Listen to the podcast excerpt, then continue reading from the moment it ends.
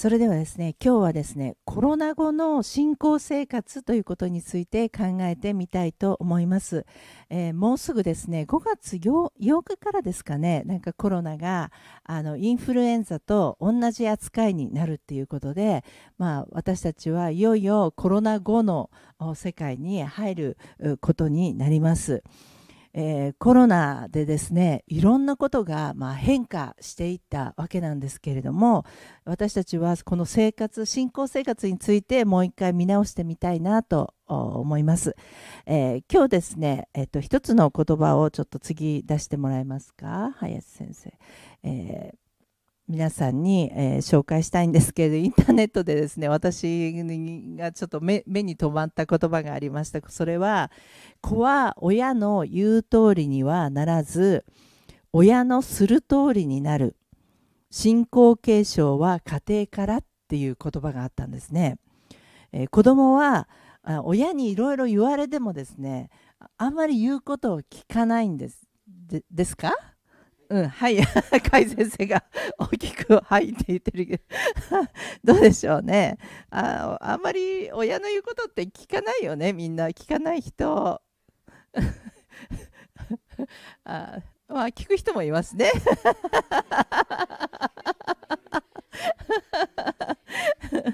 ねえ。まあ、ちょっとうるさいなっていうぐらいなのかもしれないんですけれどもでも親のする通りになる。まあ、親が行動して行っていることは子どもたちを見てですねあこんな風になりたいとかですねこんな風にならないようにしようとかも思うんでしょうかね。どうなんでしょう。甲斐先生が深くうなずいてますけれども。まあ親のですねあの 親の行動僕。一応あ林先生。まあですねあのえー、私たちは、まあ、やってることを見て、まあ、どういうふうにするかっていうことを、決める、ことが多いんじゃないかな。いくら言われてもですねその言っている本人があ全然そうそうではなかったら、まあ、あまり聞く気にならない、えー、でも親がこのように生きているっていうことはもう小さい頃から見てきてですね本当に深く深く私たちの血となり肉となりですね考え方の中にもその親の生き方っていうものがこう刷り込まれている、えー、そういうことがあるんじゃないかなっていうふうに思います。えー、私はですねこの言葉を見た時に本当に襟を正す思いがしました。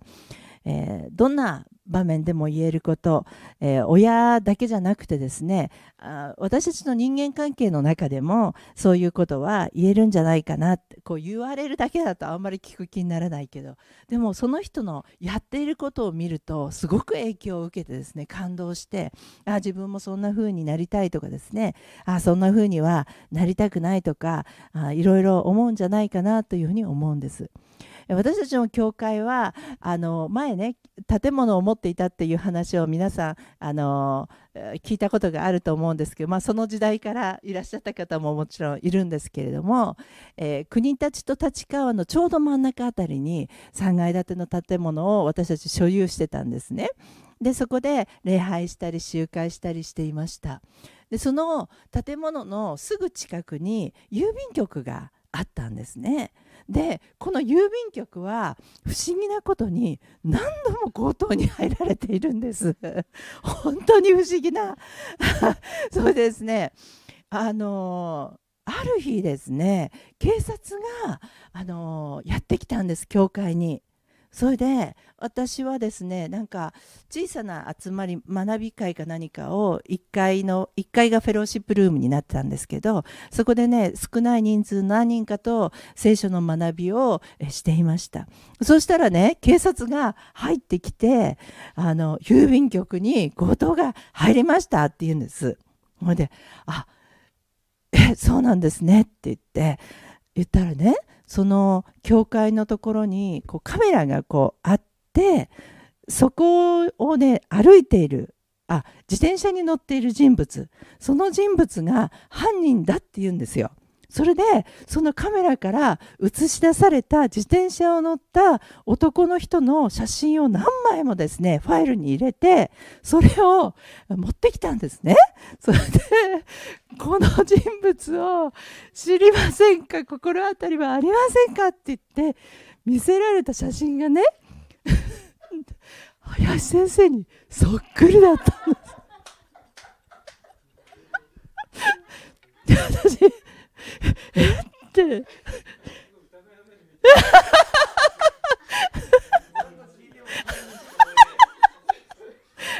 えってえファイルに名前えってえでも林先生じゃないんですよでもすごく似てたんですそしてこの教会も写っててね教会の前をこう自転車でこう 走っている写真がこうなんかあっちからもこっちからもこう撮られている写真だったんですね。それでいやなんか似てますねともちょっと言えない 言えないからほうそうですかって言ってですね。まず帰っていったわけです警察が。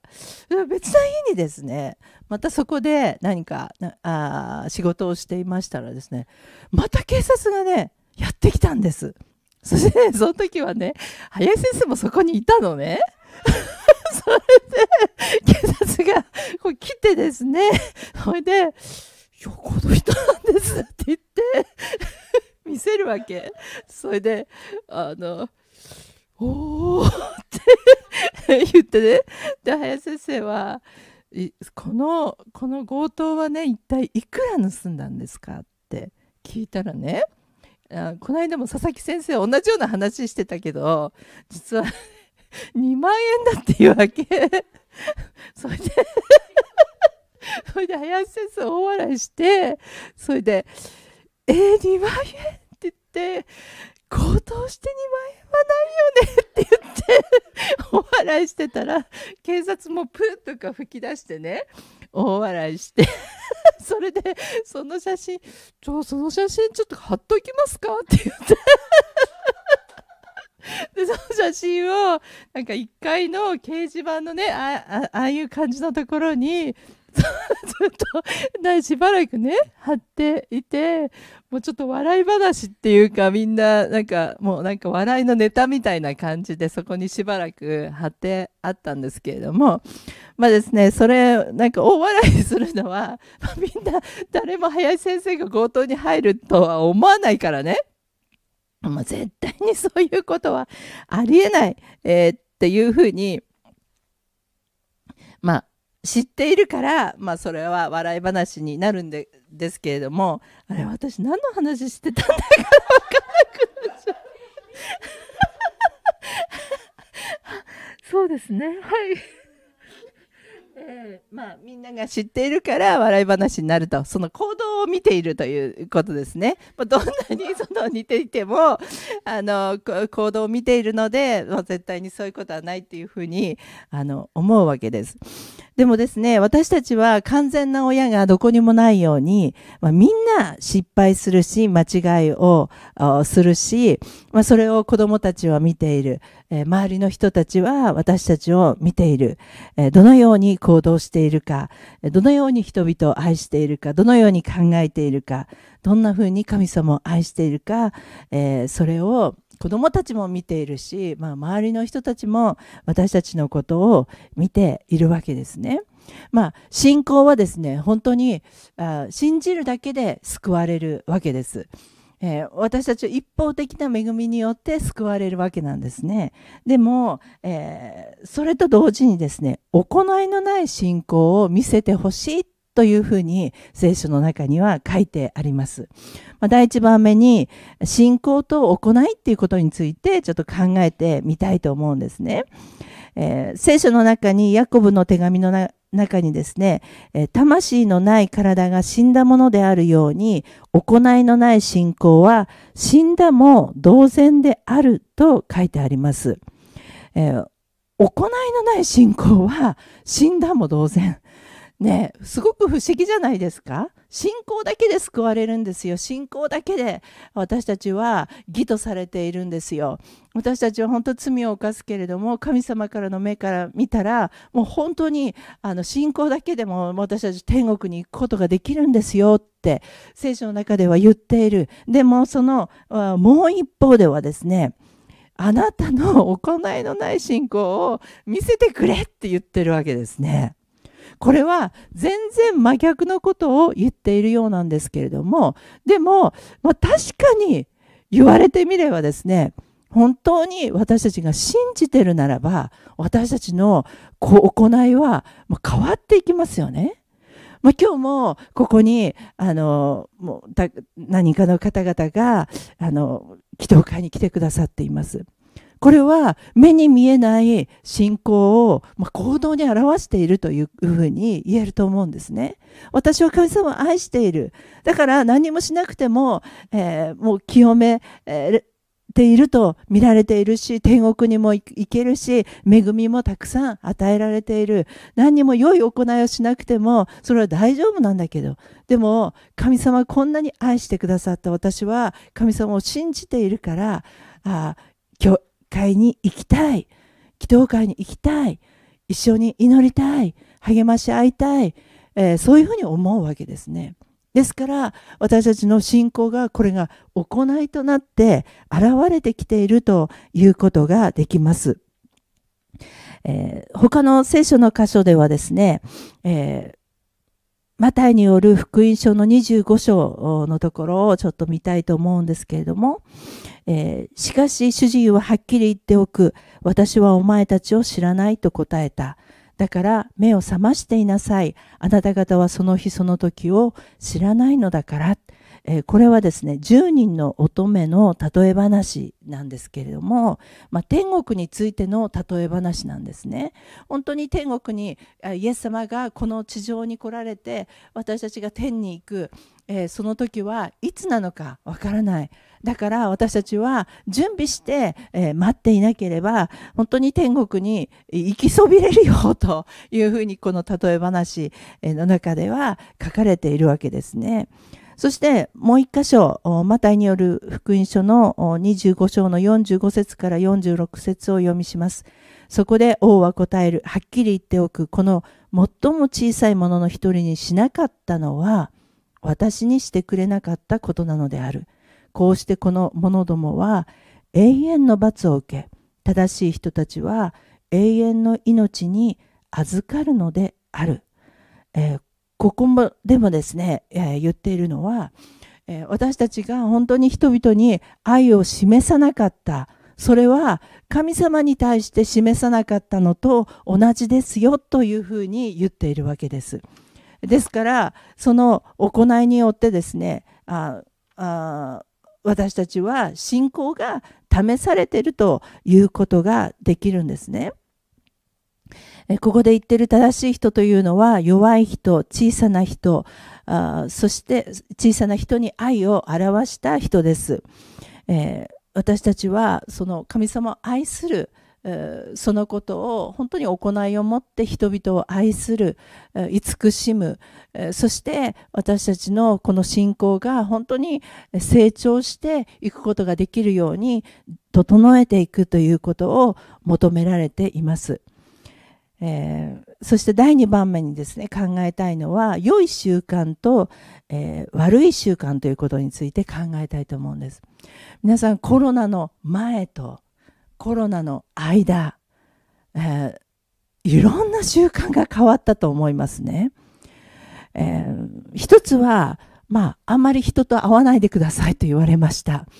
え、人との距離ができました。いろんなところに分断が起きました。え教会もえ礼拝をえ閉じた時期がありました。そしてそれまではですね皆さん教会に来てください来てくださいと言っていたんですけど言わなくなりました。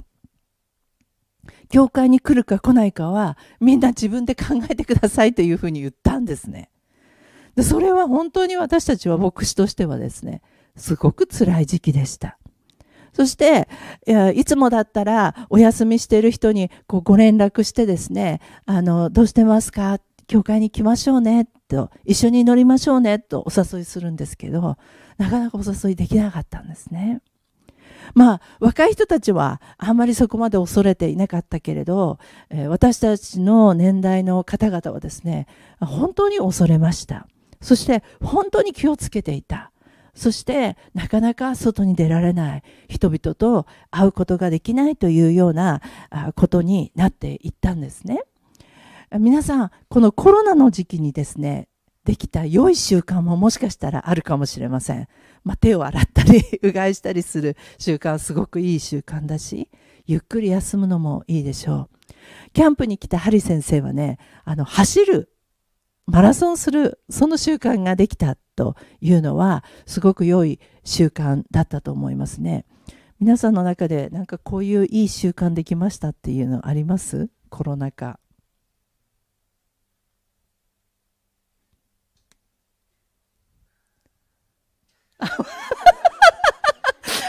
あまりない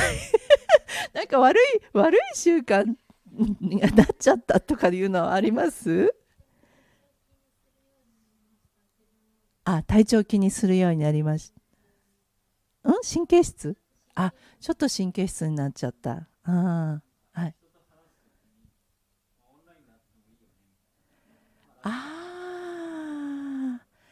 人と話す時にオンラインでいいんじゃないかっていうふうになっちゃった。あ楽でいい。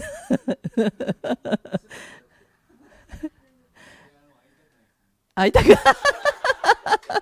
会いたくない。悪いな。それは悪い。他 にどんなことありますかね？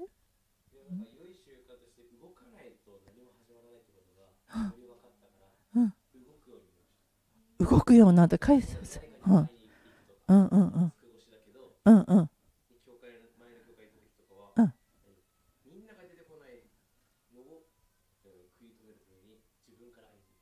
うんああ。ああああみんな みんなが みんなが出てこなくていいように甲斐先生があの訪問していっていろんな人と会うことができたってすごく動くようになったっていう今話でしたけれども。十分動いてる。はい。はい。でまああの大体ですねまあ悪い習慣をなんか崩すのって難しいですよね。悪い習慣をまた良い習慣に戻すってすっごい努力がいることじゃないですか。でも良い習慣が崩れるのって結構早くないですか？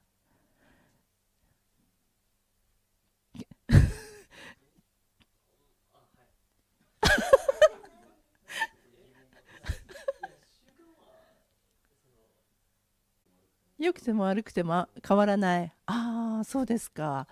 はいはい。そういう意見もありますね。もう習慣になってればなかなか変わらないんじゃないかっていうご意見。うん。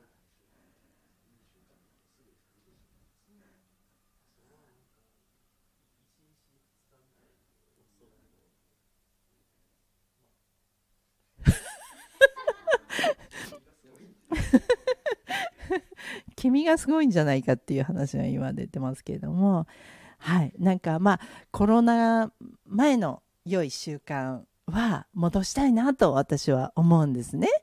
あのでコロナで悪い習慣になってしまったことがあったらそれはもうやめたいなというふうに思うんですけど、えー、皆さんいかがでしょうか、えー、私はですねやっぱりこう人との関わりを諦めちゃうこと、まあ、さっきもねなんか Zoom でいいやとかそういう話もありましたけどなんか人との関わりがちょっと希薄になってきている、えー、そういう習慣ちょっとあんまり良くない習慣。あるいは礼拝や人の集まりにあ行かなくなる、うん、っていうようなこともそういう習慣になっちゃってる。場合もあるかなというふうに思います。ヘブル人への手紙の10章25節には、ある人たちがいつもしているように集会をやめることはしないで、互いに励まし、かの日が近づいているのを見て、ますますそうしようではありませんかと書いてあります。まあ、このえー、祈祷会にね来てくださっている方々本当に感謝します、えー、まだですねこの祈祷会に来ていないという方 ぜひぜひですね祈祷会にね来てもらいたいなと思うんですけどいかがですか、うん、え？オンラインじゃダメ？オンラインじゃダメですかねっていう話も オンラインでもいいですよ。見てくださるのは素晴らしいけど、でもなんか、やっぱりちょっと気迫じゃないですか？ね、なんか、うん。だから、賛美先生がね、前にね、一生に一回でもいいから祈祷会に来てくださいっていうおすすめをしててですね、一生に一回じゃダメでしょって思ったけど、もしかしたらまだ一度も来てない人がたくさんいるのかなと私その時思ったんですね。一生に一回でも祈祷会に来てください。えー、ね、え1ヶ月に1回でも、2ヶ月に1回でも、本当にですね、あ、この日なら、明日休みだからゴールデンウィークでとかですね、なんかそういう時でもいいから、えー、ぜひ集まることをやめないで、私たちは励まし合って、祈り合って、えー、きたいなと思います。えー、第3番目、えー、刈り取りの法則。えー、自分の肉に巻くものは肉から滅びを刈り取り、御霊に巻くものは御霊から永遠の命を刈り取るのです。ガラテヤ人への手紙6章8節悪い種をまけば悪い実を刈り取ります。良い種をまけば良い実を刈り取ります。えー、私たちはこのコロナが、えー、終わった